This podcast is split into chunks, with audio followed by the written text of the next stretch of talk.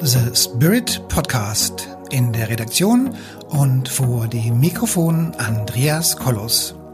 Wie Sie den Spirit in Ihr Leben holen können, das erfahren Sie hier im Podcast.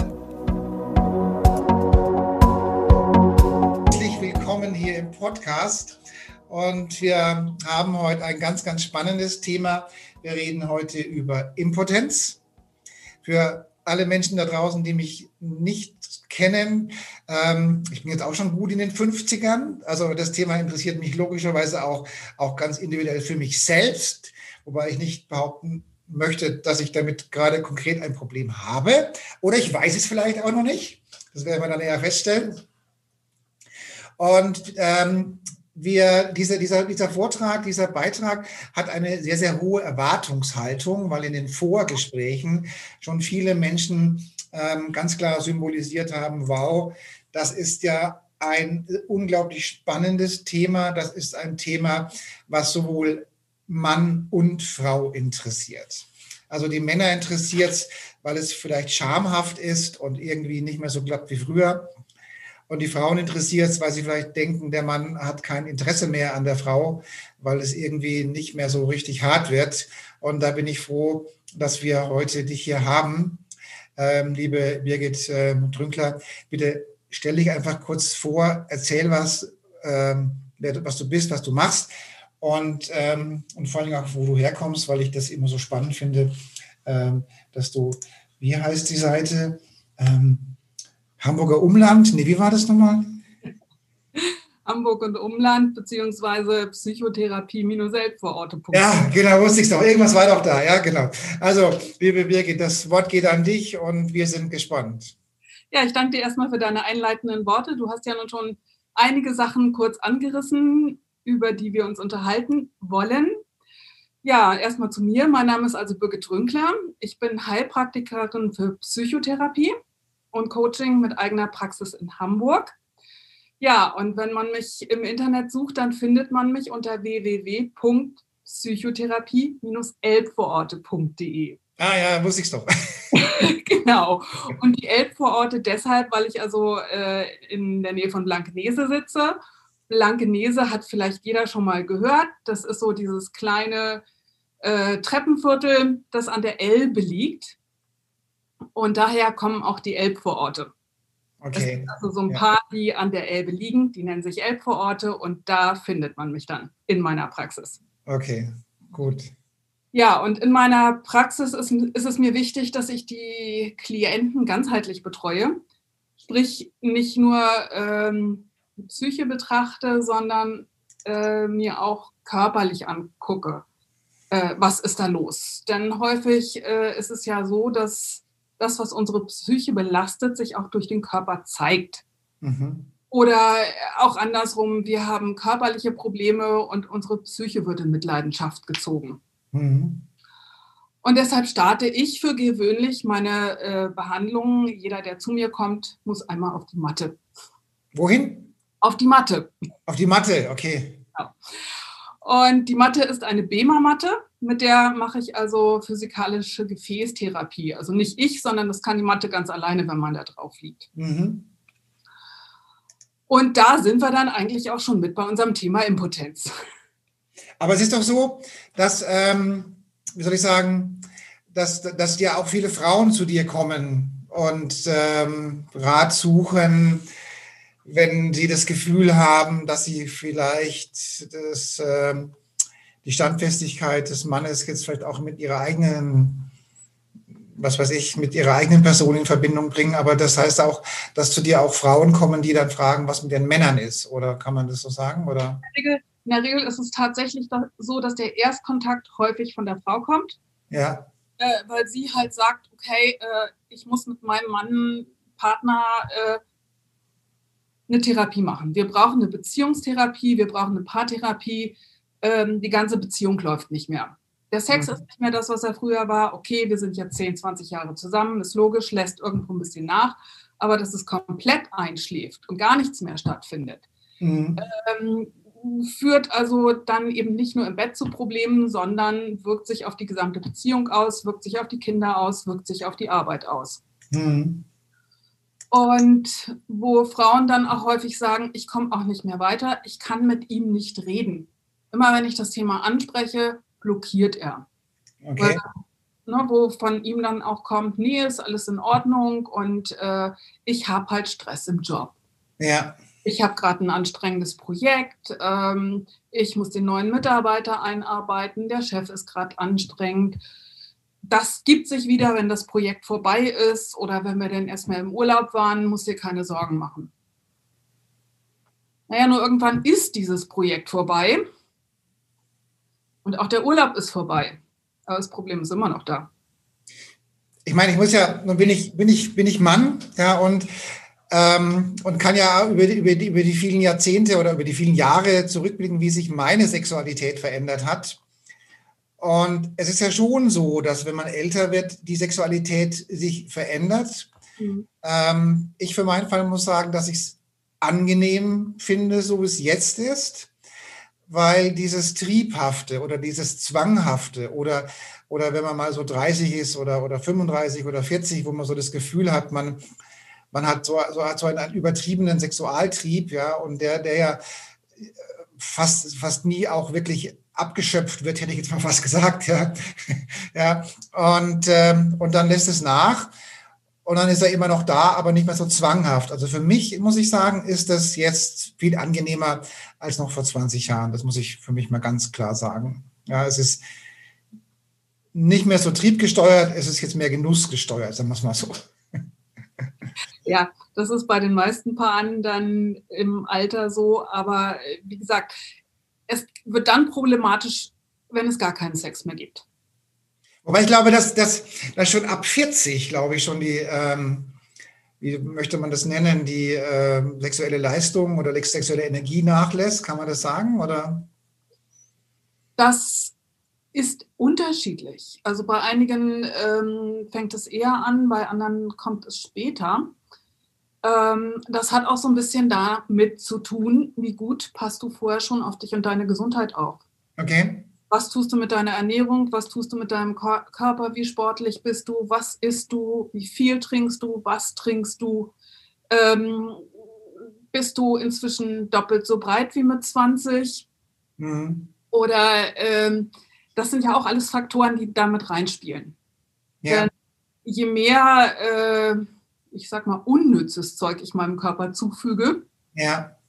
desto schwieriger wird es für den im Laufe der Zeit auch äh, diese Dinge wie zu viel Wein, zu viel Alkohol, zu viel fettes Fleisch zu verarbeiten. Mhm. No, und äh, es lagert sich mehr in den Gefäßen ab, es lagert sich mehr in der Lunge ab. Äh, und dadurch wird es für den Körper oder in, insbesondere äh, die Venen schwieriger, äh, regelmäßig zu arbeiten und ihre Pumpfunktion aufrechtzuerhalten. Mhm. Na, dann es lagern sich in den Venen Ablagerungen ab.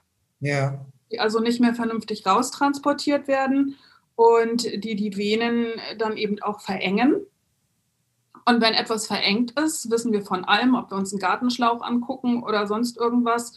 Wenn es verstopft ist, dann geht einfach keine Luft mehr durch und es wird auch nichts mehr abtransportiert.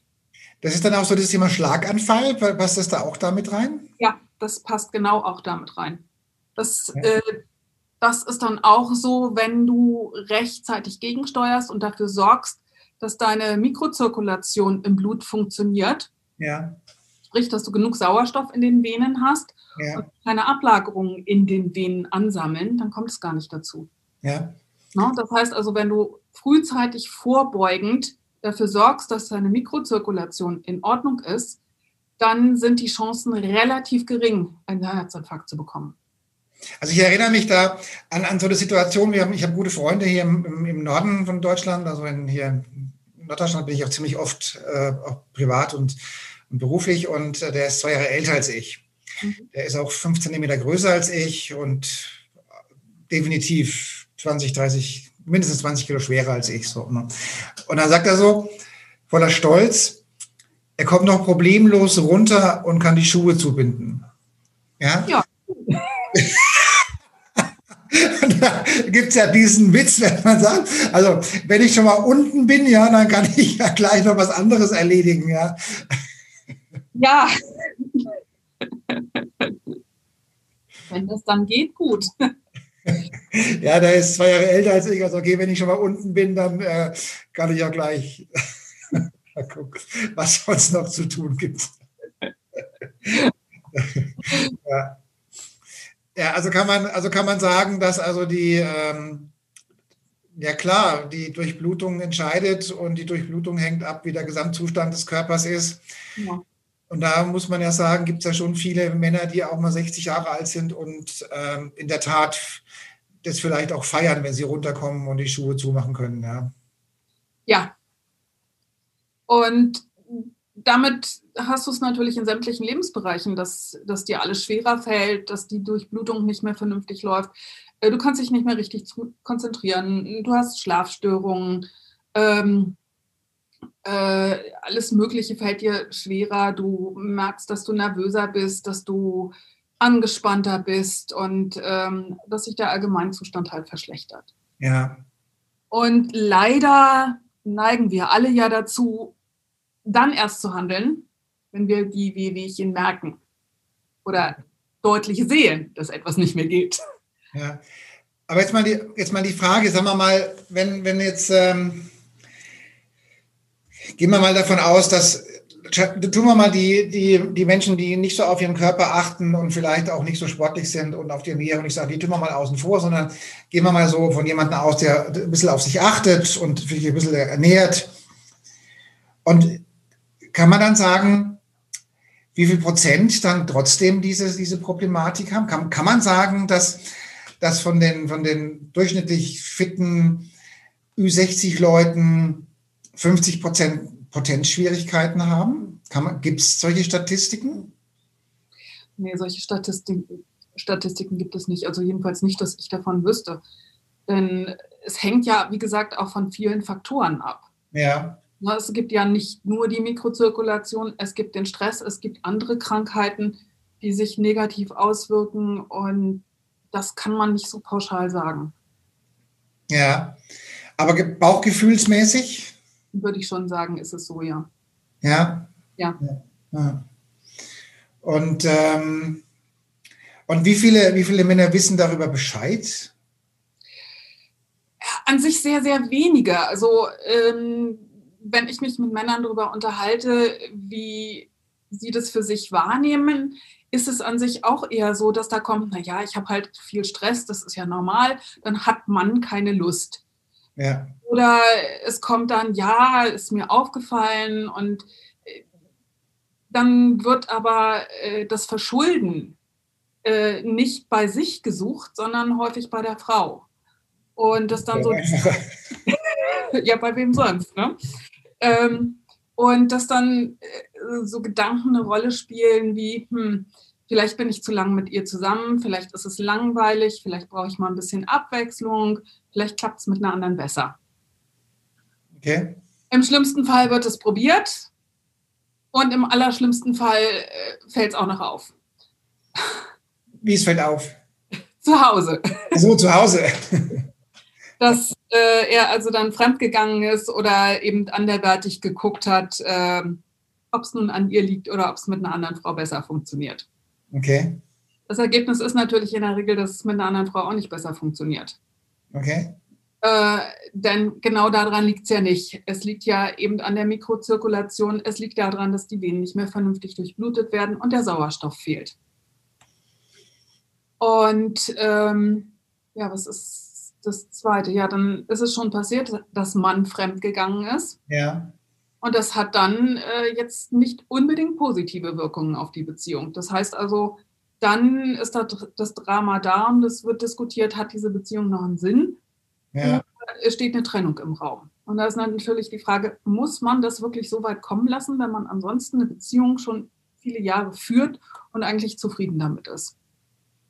Und es so einfach ist, vorzubeugen und äh, sich darüber zu informieren, was man vorher tun kann. Oder eben dann auch tun kann, wenn es passiert ist. Also mir ist ja jetzt dieser, dieser Podcast auch, auch wichtig, um, um, sagen wir mal, dieses Scham- und, und Schuldgefühl mal zu, zu isolieren. Ja. Ja, also ich lese jetzt hier gerade mal eine Statistik vor aus dem Internet. Ja.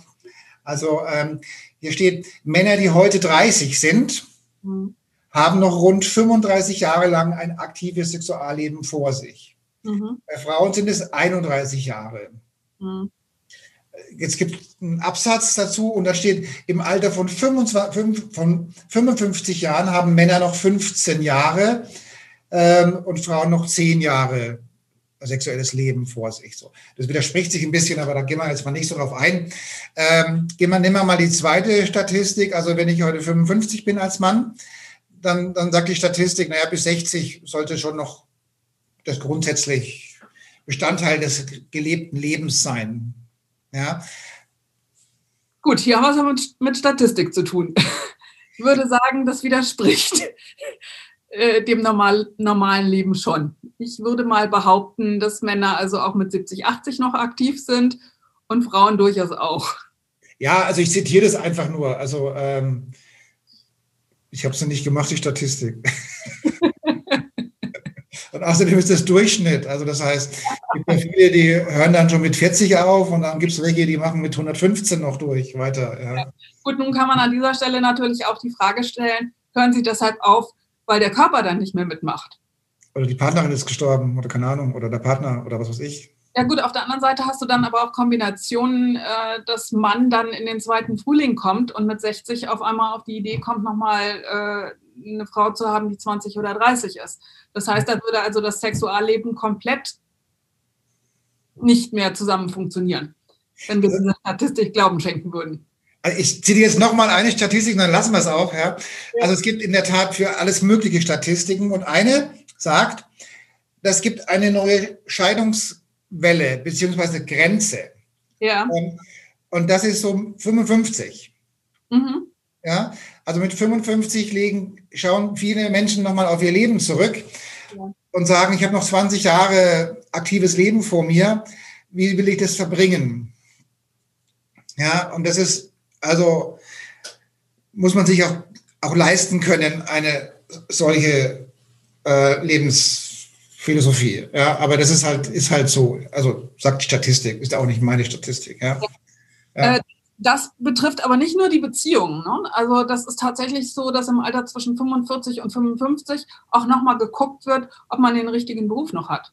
Ja, ja, ja, klar. Also es wird komplett alles in Frage gestellt, was man bis dato gemacht hat.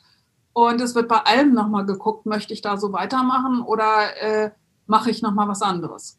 Ja, ja. Und, ähm, und hier in meiner Google-Suche, die ich gerade gemacht habe, bevor ich mich hier auf dieses Gespräch eingelassen habe, steht auch, also man soll sich, also Mann, also mhm. Mann soll sich durchaus darüber im Klaren sein, dass das ein Krankheitsbild ist. Genau, ja. Und äh, das ist eben auch häufig in den Köpfen noch nicht drin.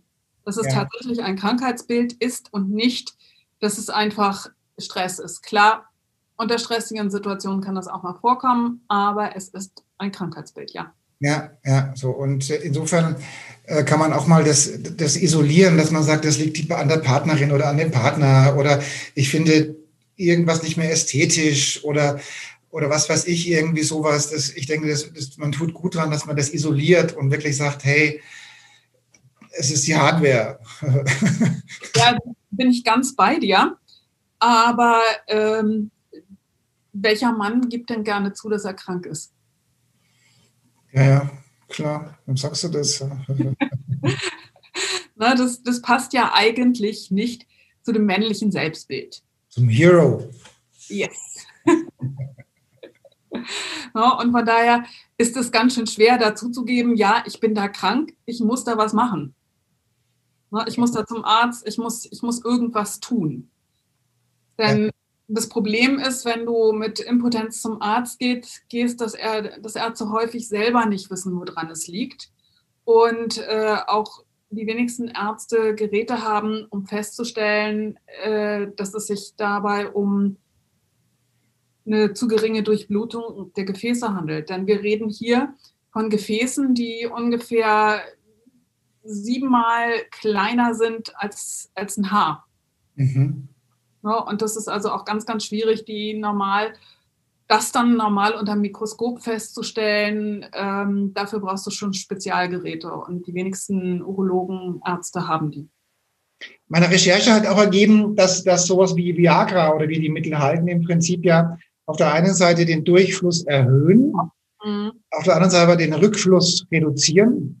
Ja, das heißt, sie verschlimmern das im Laufe der Zeit. Ja, und das würde aber zumindest mal für die nächsten sechs Stunden dafür sorgen, dass halt mehr Stehkraft da ist. Gut, aber dann sind wir bei der Symptombehandlung. Ne? Dann kümmerst du dich in dem Moment um das Symptom, aber die Krankheit bleibt. Das ist nachvollziehbar, ja. Na, und äh, wenn du es dauerhaft lösen willst, musst du ja an den Ursprung der Krankheit ran und gucken, dass du das wieder in den Griff bekommst.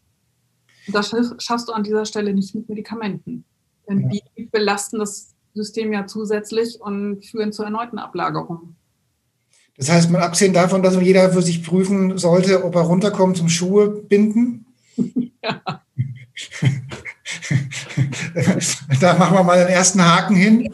Ja, dann genau. gucken wir mal, was so ernährungsmäßig und sportmäßig so drin ist. Aber du bist ja die Expertin. Was würdest du noch empfehlen?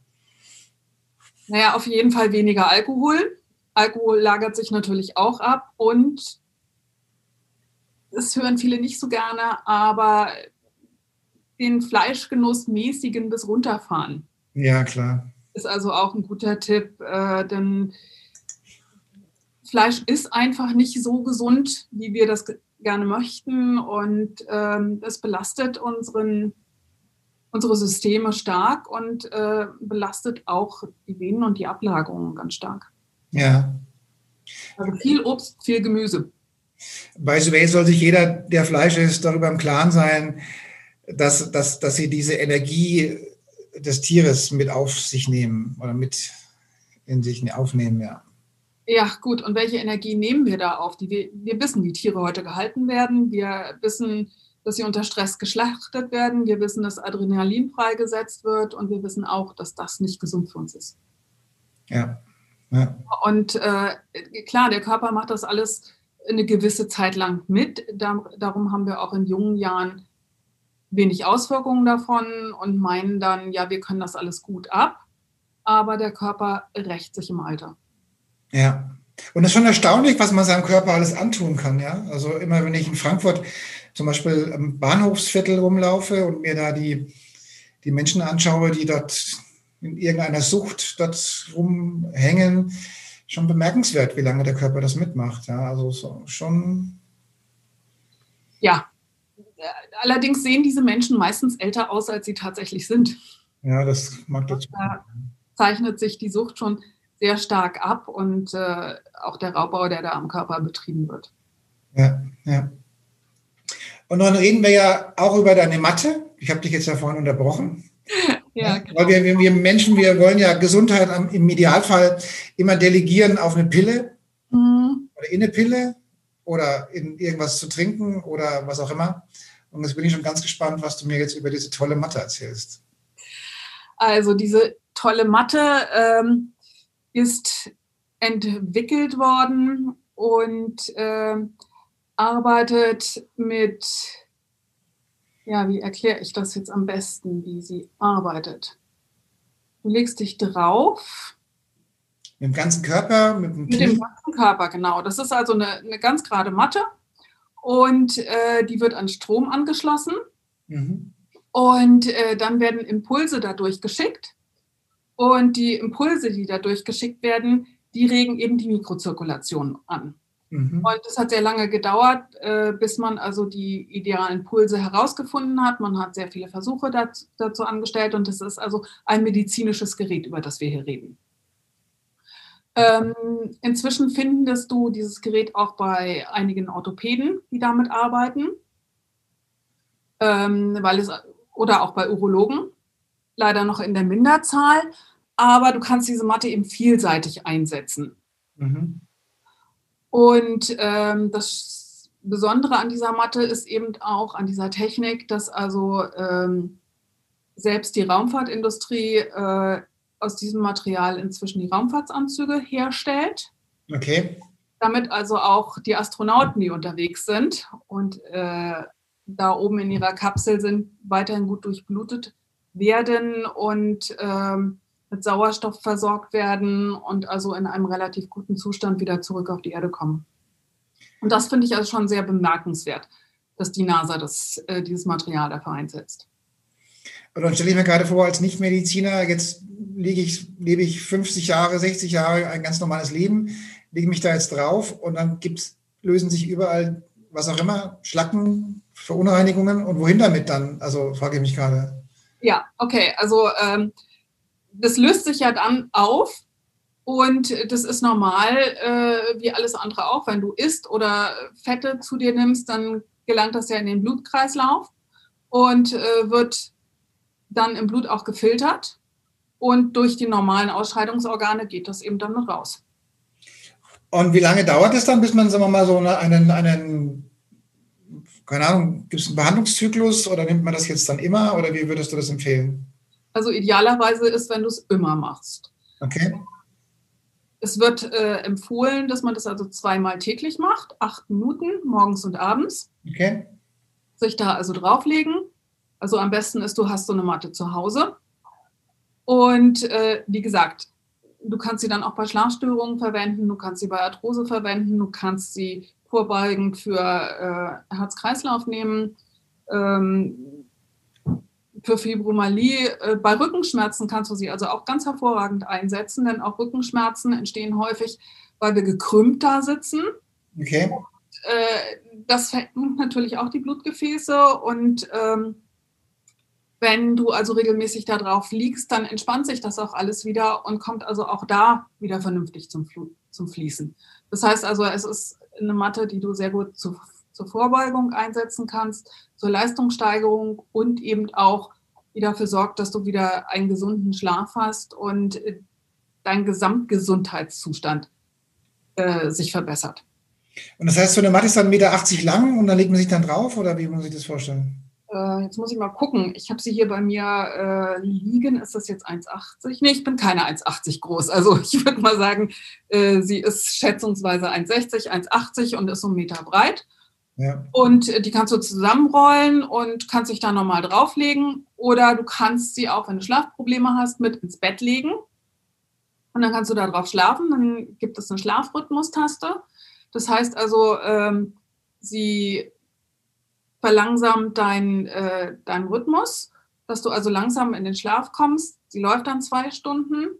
Auf einer bestimmten Frequenz schaltet sich ab und äh, schaltet sich automatisch äh, zwei Stunden vor deinem Aufstehen wieder ein. Und bringt dich also auch so leicht in den Tag rein, dass du nicht das Gefühl hast, du wachst auf und ähm, fühlst dich, als hätte dich ein Pferd in der Nacht getreten. Und nun bin ich energetisch gesehen so ein bisschen neugierig. Das tut mir aber nicht die ganze Aura zerstören, oder? Um Gottes Willen, nein. nein, überhaupt nicht. Nee. Also ist kein Mikrowellengerät, auf dem nein, um, um, Himmels Willen, nein, nein, nein. Hat also mit, mit Wellen oder mit Mikrowellen in der Richtung überhaupt nichts zu tun. Ja. Weil es Frequenzen sind oder was passiert da? Oder? Genau, das ist also eher eine rhythmische Kontraktion, die dann da angeregt äh, wird. Und das sind also ähm, ähm, Frequenzen, die da an, Kontraktionsfrequenzen, die dann da angeregt werden. Und mehr passiert im Körper nicht. Okay. Und nun werden viele Menschen fragen, mit welchem, wie muss man das budgetieren? Was kostet sowas ungefähr? Wo liegen wir da? Bei ungefähr in welchem vier, fünf, sechsstelligen Bereich? Äh, also wir liegen im vierstelligen Bereich. Ja. Und da gibt es also zwei unterschiedliche Ausführungen und das Ganze beginnt also bei dreieinhalbtausend Euro. Okay. Ja. ja. Es ist äh, ein stolzer Betrag, zugegebenerweise, aber ähm, es ist ein medizinisches Gerät und diese Matten halten also ewig. Ja. Ja, ja. Und du kannst sie also für alles Mögliche einsetzen, kannst sie weiterverarben, ja. kannst sie bei Erkältung nutzen. Also sie sind sehr, sehr vielfältig anwendbar. Ja, ja, im besten Fall. Ähm, und das ist dann, das ist ja dann eigentlich für beide, also wenn man, wenn man eine Familie ist, im Prinzip ja für jeden in der Familie geeignet. Ja, ja für jeden. Ja. Also es gibt da auch äh, ganz tolle Beispiele mit Kindern. Ähm, wenn Kinder toben ja gerne und fallen hin und haben dann irgendwelche Beulen. Mhm. Und wenn man die dann auf der leichtesten Stufe äh, bemert, dann ist es häufig so, dass es gar nicht erst dazu kommt, dass sie blaue Flecken bekommen oder dass irgendwas anschwillt, weil also das Blut sofort äh, wieder verteilt wird und sich gar nicht erst ansammelt und ähm, ja, dann eben diese Beulen nicht entstehen. Okay, ja, ja, klingt spannend. Ja, absolut. Gut. Ähm, nun wird möglicherweise nicht jeder morgen schon so ein Gerät bestellen bei dir. Und ähm, insofern könnten wir einfach den Leuten, die jetzt zuhören, ähm, einfach nochmal ein paar Empfehlungen oder Tipps mit auf den Weg geben. Einfach so für das Wohlfühlen, dass, dass man einfach sagt, auf der einen Seite, also ähm, was kann man tun, wo kommt es her? Vielleicht hast du da noch irgendwas für, für die Zuhörer. Ja, also ähm, bei mir ist es zum Beispiel so, dass man auch Zehnerkarten bei mir erwerben kann und die Leute das also bei mir erstmal ausprobieren können. Ja. Und zehnmal probieren können, ob sie auch irgendwas bei sich feststellen. Ich sag mal, das, was man schon länger mit sich rumträgt, dauert leider meistens auch ein bisschen länger, bis man es wieder weg hat und das ist nicht von heute auf morgen weg. Ja. Und erledigt. Aber in der Regel kann man schon nach zehnmal feststellen, dass sich gesundheitlich irgendwas verbessert hat und dass man merkt, dass, dass sich irgendwas gelöst hat. Das okay. heißt also, man, man kann es zum einen äh, testen und zum anderen ähm, habe ich ganz viele Kollegen, auch deutschlandweit, äh, die ähnliche Sachen anbieten, dass man es also erstmal ausprobieren kann und prüfen kann, ob es überhaupt etwas ist, womit man sich anfreunden kann und möchte. Ja. ja, und ansonsten kann ich nur sagen, viel, viel Wasser trinken. Ja. Zwei, drei Liter Wasser sollten es pro Tag schon sein oder eben Tee. Ja. Dann aber kein Schwarztee. Ja, und viel Gemüse essen und viel Früchte. Und im besten Fall die Fleisch, den Fleischkonsum reduzieren und, ja. und gucken. Und für, die, Leute, die nicht gerne Sport machen, würde ich empfehlen, dass sie also mindestens eine halbe Stunde am Tag spazieren gehen. Also auch das reicht, um äh, die Gesundheit zu fördern und fit, fitter zu bleiben. Ja, äh, Bewegung, ja, ist klar. Man, wenn man nichts tut, dann kommt man auch nicht mehr runter auf die. Genau. Das, das, ist ja leider nun, die, ganz viele von uns müssen ja nun zu Corona-Zeiten im Homeoffice arbeiten. Ja.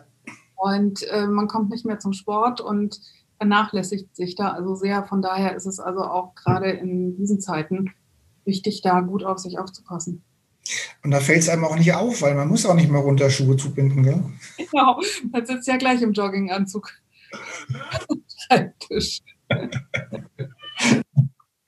Gut. Also, liebe Zuhörer und Zuhörerinnen, also äh, bisschen Sport, vernünftige Ernährung, Stress weg, Bewegung, dann klappt es auch wieder mit dem, der schönsten Nebensache der Welt, Gut, die muss man noch unterstützen. Ne? Dann die Mikrozirkulation haben wir damit noch nicht angeregt. Ja, aber man, damit könnt ihr ja heute Abend schon anfangen. Das stimmt, damit könnt ihr heute Abend schon anfangen. Gut, dann bedanke ich mich für das schöne Interview. Ich danke dir, dass ich mit dir darüber sprechen durfte. Bis zum nächsten Mal. Bis dann. Tschüss, Andreas.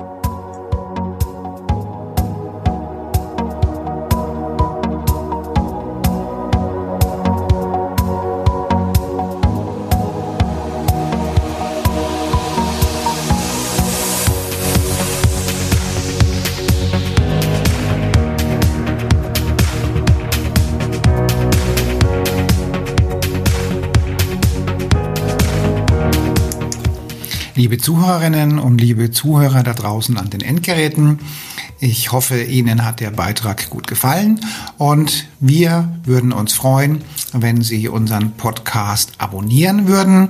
Wir würden uns außerdem freuen, wenn Sie unseren Podcast an Ihre Freunde, Bekannte und an Ihre Familie weiterempfehlen.